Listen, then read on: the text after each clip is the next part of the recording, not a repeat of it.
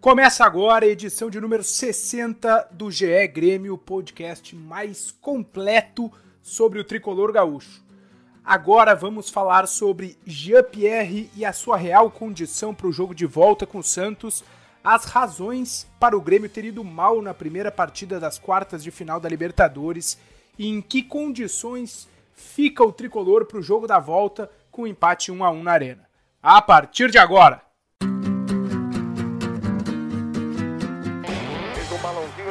Bonito. Gol!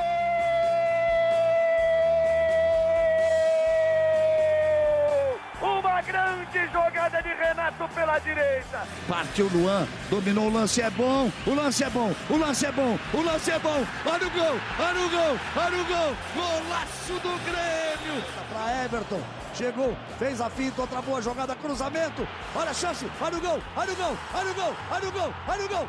Gol!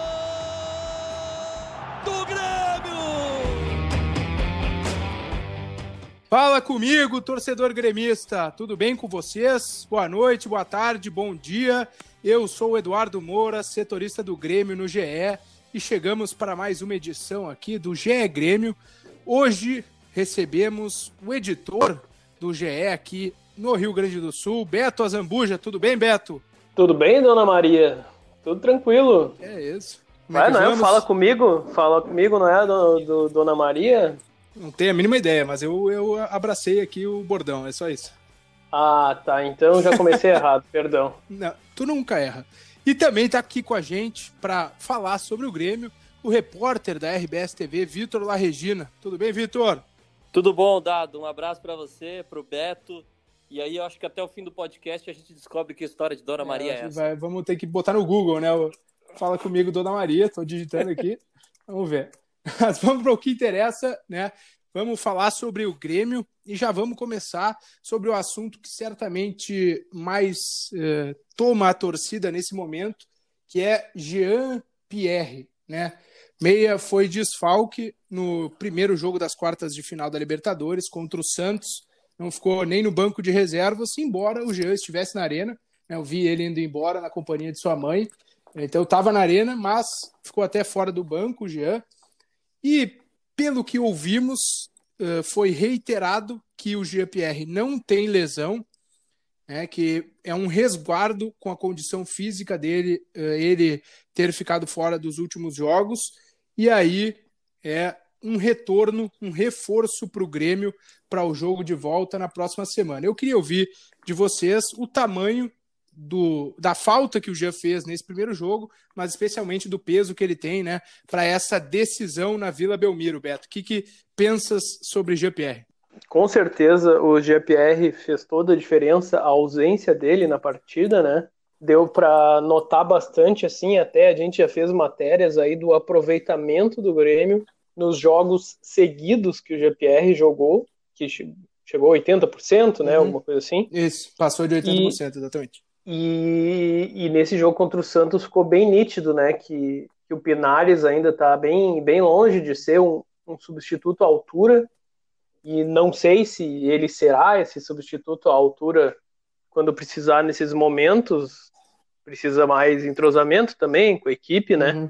mas já são características diferentes de jogo, né, o, o GPR é um cara que circunda por onde anda a bola, procura sempre tá com a bola e o Pinares ele tenta ser mais agudo, né? Tanto que na Universidade de Chile jogava também na ponta direita, com esse com, a, com essa perna esquerda para puxar para o meio e chutar ou, ou criar uma jogada. E foi esse o principal problema do Grêmio nessa partida, sem, sem ter um jogador de armação de fato, né? E o, e o Renato sempre fala que que ele precisa desse jogador. Ele, na entrevista coletiva, admitiu que ele fez falta, uhum. mas também que, que não pode ficar reclamando, que não tem o Jean-Pierre, que não, não é só em torno do Jean-Pierre que um time funciona. Mas eu vendo o jogo de ontem, assim, as dificuldades que o Grêmio teve para criar, olha, eu diria que o Jean-Pierre tem um papel preponderante hoje em dia no time do Grêmio. Vocês uh, concordam com o Renato que não há eh, dependência do Grêmio ao GPR, Vitor? É muito cedo para falar em dependência ao GPR?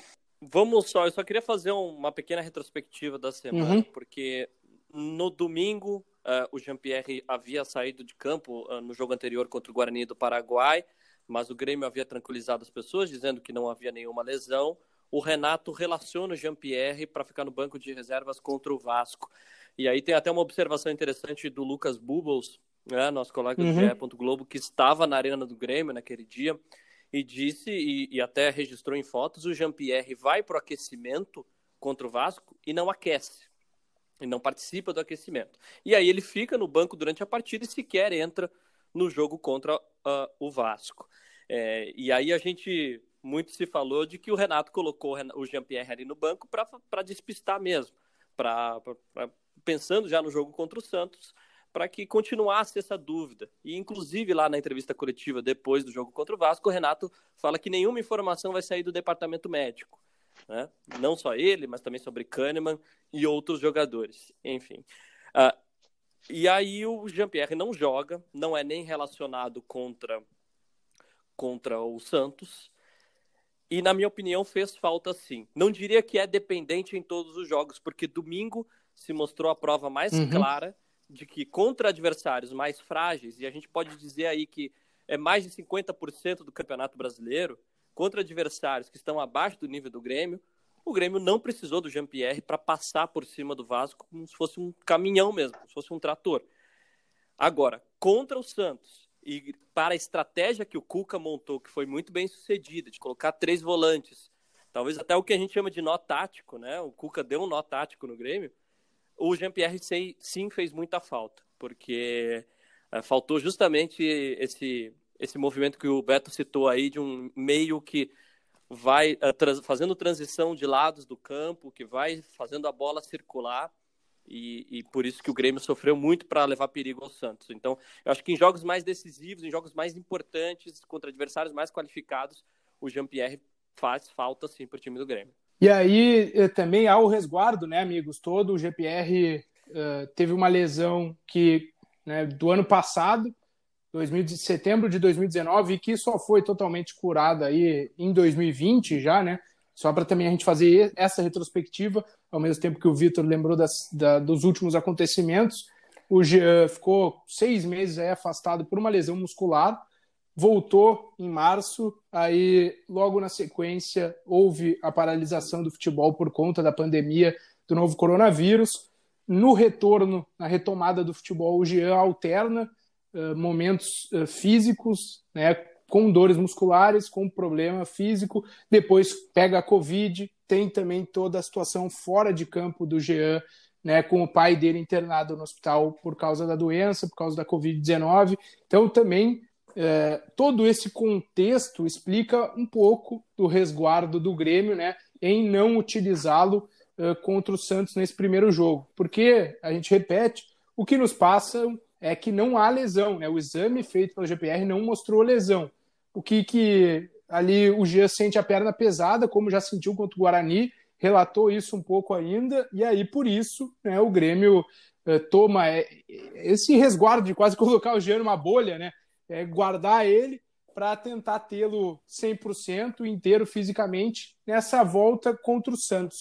É, dá para colocar só na ausência do GPR, Beto, o, a, a, atuação ruim do Grêmio contra o Santos na Arena ou, ou era para o Grêmio ter jogado melhor mesmo sem o GPR? Ah, era para ter jogado melhor, sim.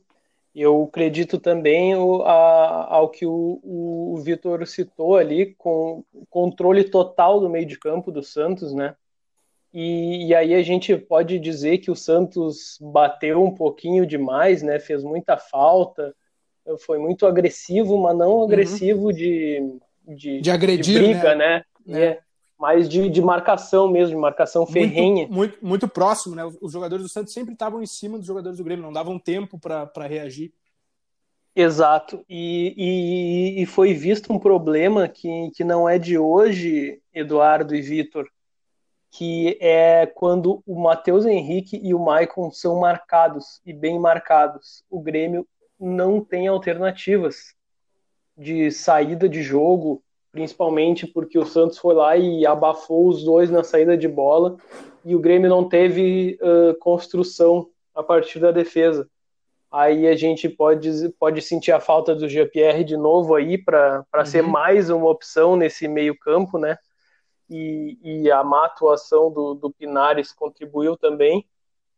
Mas essa marcação que o Santos fez sobre o Matheus Henrique e o Maicon foi o diferencial da partida porque o Grêmio, no início de jogo, foi, é, foi nítido, assim, como o Grêmio jogou mal o, o início da partida. Uhum. Até quando o Santos fez o gol, o, o, o Grêmio tinha dado uma melhorada, tentado, uh, ficado um pouco mais com a bola, tocado mais a bola, mas aí depois, logo em seguida, tomou o gol.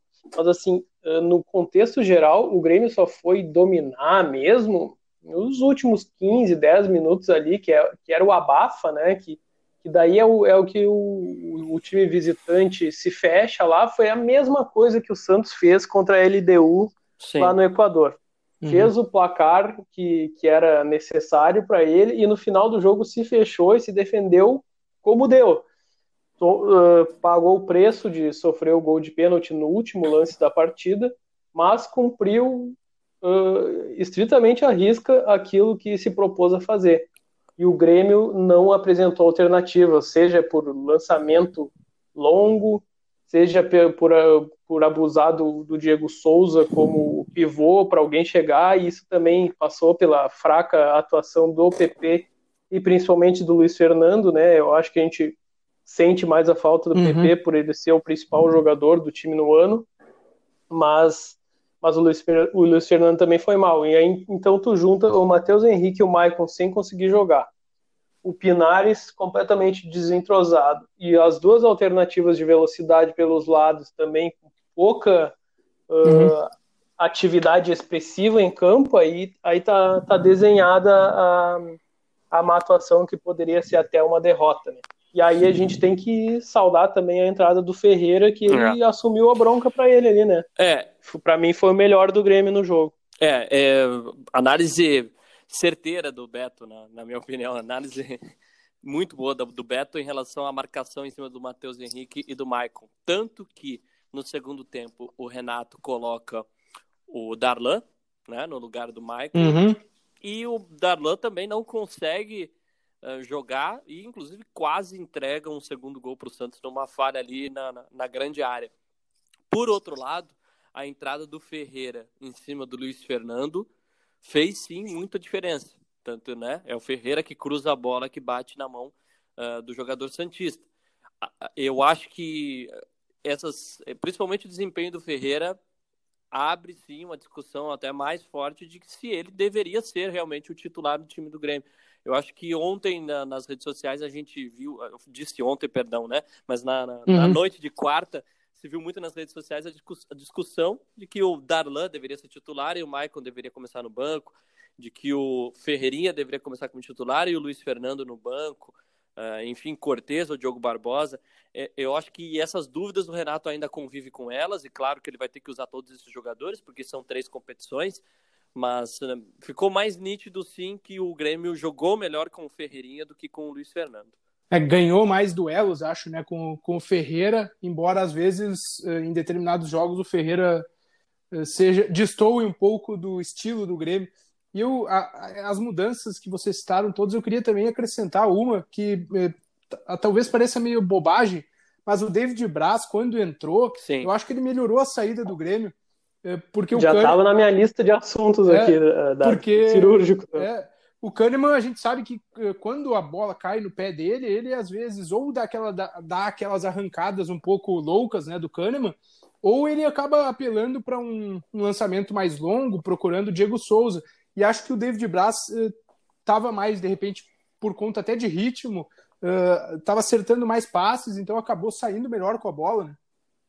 Sim, o David Braz, e não só isso, né, Dado? Eu, dá para citar que o primeiro chute do Grêmio no gol na partida é foi numa cobrança de falta muito boa do David Braz, né, que o goleiro John dos Santos espalmou. E, e como liderança mesmo. A gente via no final do jogo o Grêmio ali buscando o ataque, o David Braz estava comandando o time, estava organizando, estava puxando os jogadores para ir para a área. na expulsão do Pituca, ali aos 45, 46 do segundo tempo, o David Braz, ele simplesmente empurra o Pituca para sair do campo. Para fora, fala, né? É, para fora do campo e fala assim: não, vamos cobrar, vamos lá, vamos para frente. É, é, eu acho que nesse momento é, de problema físico do Kahneman, que a, a gente não sabe é, como é que tá a situação de dor dele, enfim, ele não conseguiu aguentar o jogo inteiro. O David Braz tem sido, sim, a melhor opção. Tem, tem feito uma, uma ótima temporada nesse ano de 2020. Beto, o que, que tu, é, foi tu o, tinha notado o, isso? É, não, é exatamente isso. O, o Vitor já, já disse assim o que, eu, o que eu pretendia abordar aqui. Foi essa. O do Kahneman, no primeiro tempo, ele pareceu muito travado. Acho que tem a ver com estar sem ritmo de jogo, algo do gênero porque ele foi ele, ele não foi aquele Kahneman que a gente está acostumado uhum. a ver assim até na questão do, do bote aos adversários assim o Marinho uh, que jogou pela ponta direita e acabava em algum outro momento batendo com ele foi deu uma envolvida boa no Kahneman ali até teve, tem aquele lance que o Marinho se joga e faz um uhum. escândalo pedindo pênalti olha ele seria facilmente batido se não fosse se o Marinho não se jogasse ou se não adiantasse tanto a bola ali, ele ia ser facilmente batido, ia ter uma virada meio perigosa ali naquele lance. E depois que o David Braz entrou no jogo, dava para sentir até uma, uma segurança maior na defesa do Grêmio. Isso a gente não, não pode apagar o, o, o a necessidade do Kahneman para o time do Grêmio, uhum. mas é como o Vitor falou aí, de repente dar uma preservada melhor, esperar ele recuperar melhor esse, esse problema muscular aí, que até o Grêmio não divulgou muitos detalhes, né? Só disse não. que é um problema muscular. Então, assim, essa alteração realmente fez, fez efeito também, apesar de ser um zagueiro por um zagueiro. Eu achei que, que melhorou também o time do Grêmio. Outra coisa que o, que o Vitor citou, eu queria uh, falar também, era da, é da, dessa questão do Darlan e do Maicon que o Renato vai ter que, que definir melhor o que, que ele vai fazer quando, quando o Maicon não, não tiver 100% na partida, porque o Maicon está se desgastando muito é, para marcar e, né, uhum. e, e, não está conseguindo mais fazer aquela criação que ele fazia antes, está deixando mais para o Matheus Henrique. E chega um momento que, olha, não é a primeira ou segunda vez que eu ouço no rádio, eu vejo na TV os comentaristas dizendo, ah, mas o, o Maicon tá babando na gravata, né? Como uhum. dizem, não consegue mais correr. E, e aí isso lembra um pouco do, do que o Inter faz com o D'Alessandro, é. né? De que o jogador com, com mais experiência, mais idade e que tem essa qualidade de passe, o que fazer com ele, se botar ele desde o início até uhum. onde ele aguentar, ou deixar para jogar o segundo tempo. A gente, a gente viu que o Grêmio uh, saiu muito bem com o Darlan como titular, enquanto o Maicon estava machucado. Mas ainda dá para perceber que o Maicon é o titular do Renato, né? É, outro... Mas eu não sei, eu, eu não, não, é difícil dizer depois que o, que o jogo uhum. acaba, né, que tudo acontece, o que, o que aconteceria se o Darlan fosse o titular, né? Talvez não ia fazer muita uhum. diferença porque quando, como o Vitor disse, quando o Darlan entrou, a marcação do Santos continuou encaixada igual. E, e tem um ponto Mas, também... de repente, alguma, alguma diferença de, de vitalidade uhum. na equipe, né? É, de, de mobilidade, de circular a bola, de repente, mais rapidamente, né?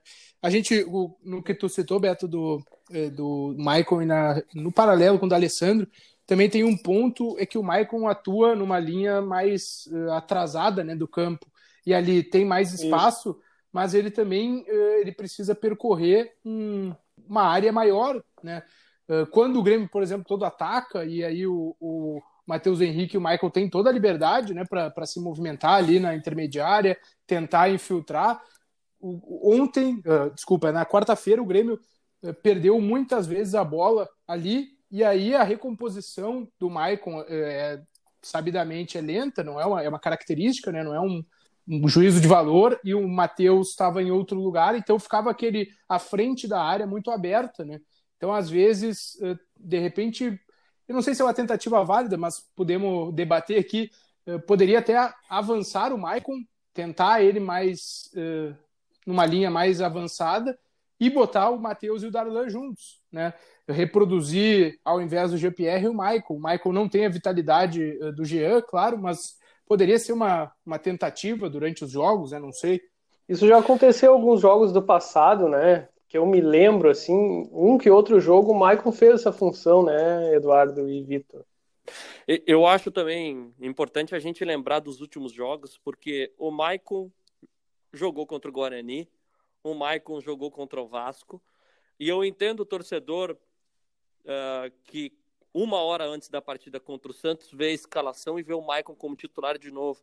E conhecendo a cabeça do Renato, a gente até imagina que imaginava que depois de jogar duas partidas, o Maicon estava apenas fazendo o Darlan ser preservado para o uhum. jogo contra o Santos. E como a gente já até mencionou aqui, há um pacto de silêncio do departamento médico, uh, e por isso é normal o torcedor uh, achar estranho o fato do Michael ter começado a partida de ontem uh, e não o Darlan. E, e, em campo, eu já disse e mencionei que assim, a marcação que o Santos fez em cima de Matheus Henrique e Michael poderia também se repetir com Matheus Henrique e Darlan, mas, na minha opinião, eu talvez o Marinho não teria tanta facilidade como teve, inclusive no segundo tempo de o Santos fazer um segundo gol e que a gente viu o Maicon babando na gravata atrás dos, dos atacantes do Santos e poderia ter sido muito preocupante uma situação de 2 a 0 uh, eh, com as oportunidades que o Santos teve no segundo tempo. Isso que vou colocar, amigos, a gente para entrar no último assunto aí, que é o placar, né? Independente do rendimento, placar de um a um eh, para o Grêmio acabou eh, sendo bom, né, com o gol de empate aos 56 minutos do segundo tempo, até porque Caio Jorge perdeu um gol sem goleiro, o Jobson, se não me engano, dentro da área, tem Diego Pituca também com chance. Então, o Santos, como o Vitor citou, teve oportunidades né, de ampliar esse placar. ficou para o Grêmio de bom tamanho esse 1 a 1 na, na visão de vocês, pelo que foi o jogo? Ficou, né? pelas circunstâncias da partida, não tenho dúvida de que o, o time do Grêmio comemorou o resultado e eu não acho que o 1 a 0 sabe, descartaria o Grêmio da competição. O Renato disse até na coletiva, se perdêssemos aqui por 1 a 0, a gente continuaria vivíssimo na Libertadores. Uhum. E eu concordo com ele, né? Tem até o histórico do ano passado, Palmeiras ter, de o Grêmio ter perdido para o Palmeiras por 1 a 0 na Arena uhum. e ter vencido em São Paulo por 2 a 1. Ô, Vitor, num e... contexto que não e ontem, eh, na quarta-feira mesmo, né? O Inter havia perdido no Beira Rio por 1 a 0 ok? Pois que é. é o rival, ganhou na bomboneira por 1 a 0 claro que caiu nos pênaltis, mas uh, né, conseguiu uh, reverter o placar. Porque sem torcida, o que, que é o alçapão da Vila Belmiro ou o alçapão da bomboneira? Né? Isso é minimizado. É, não, o fator casa o fator né, visitante é minimizado nesses tempos sem público nos estádios. É, um a um é um resultado pode ser considerado uma vitória pelas circunstâncias da partida e que uh, não tenha dúvida que o, o Grêmio tem muitas uh, chances ainda de passar, está né? vivo, né? Não estou dizendo que tem mais chances do que o Santos, mas o Grêmio está vivo assim como o Santos está vivo. Para mim, está muito equilibrada essa decisão da semana que vem. A única diferença é que o Grêmio é obrigado a fazer gol, né? Se é. não fizer gol, zero zero já já está eliminado. Então, assim, uh, eu, eu acredito que a postura do Santos vai ser a mesma de seguir marcando forte o Grêmio para não deixar jogar e especular no contra-ataque, outro com o Marinho para tentar matar o jogo antes do Grêmio abrir o placar, no caso, né? uhum. né? Segurar que o Grêmio faça um gol. E a partir do momento, se o Grêmio conseguir fazer esse gol e abrir 1 a 0 aí, aí já vai ficar mais nervoso o negócio, né? Porque daí o Santos vai ter que sair e dando espaço para o Grêmio com com o PP, com o Luiz Fernando, se tiver o Jean-Pierre para armar o jogo no, no jogo de uhum. volta, aí vai complicar a coisa para o Santos. Eu, eu, eu acho assim, se o, o Grêmio, se o Grêmio faz um gol no primeiro tempo ali, aí encaminha muito bem a vaga. Porque eu acho difícil tomar uma virada, ou até o empate é possível, mas aí iria para os pênaltis. Só que eu acho assim que é fundamental o Grêmio fazer o primeiro gol. Não adianta sofrer o gol primeiro e depois ir atrás de um empate para levar para os pênaltis uhum. ou uma virada. Daí vai virar um Deus nos acuda, né? Pra... Mas como o Vitor falou, o Grêmio tem, tem muitos exemplos aí de que pode tranquilamente ir lá fora de casa e fazer o resultado que precisa. Esse, esse ano, tá? Só para ilustrar, o Grêmio uh, marcou pelo menos um gol em 83% dos jogos, segundo os dados aqui do site O Gol. E eu vou passar nos, na nossa, nas nossas estatísticas aqui, que a equipe do GE cuida. O Grêmio fez 32 gols no primeiro tempo, né, nos jogos desse ano, e 46 no segundo tempo. Então, né, marcou mais gols aí na etapa final mas também tem é bem dividido aí, né? Não é tão diferente assim, né, amigos? Pois bem, Roberta Zambuja e Vitor La Regina, estamos chegando ao final aqui da edição de número 60 do GE Grêmio. Eu quero agradecer a presença de vocês. Valeu, Vitor, por abrir uma brechinha aí na agenda de repórter da RBS TV participar, para participar com a gente. A minha agenda é toda de vocês. e obrigado ao Beto também pela participação. Valeu, valeu. Aqui. Um abraço, valeu, Dado. Muito Eduardo, obrigado. Valeu, Vitor. Por hoje é só, amigos e amigas. Vocês sabem onde nos encontrar, né? A ge.globo barra GE Grêmio. Tá lá todas as edições de podcast sobre o Grêmio, e aí você pode maratonar aí, fazendo, correndo, lavando a louça, enfim. E sempre acesse o ge.globo barra Grêmio para mais informações sobre o tricolor, por exemplo, se o Jean-Pierre vai treinar aí nos próximos dias ou não, estamos atrás dessa informação para levar para vocês, tá bem? E também estamos nas demais plataformas de streaming de podcast, então procura lá no Spotify, no Google Podcasts, na Apple Podcasts e demais aplicativos. Um grande abraço e até a próxima.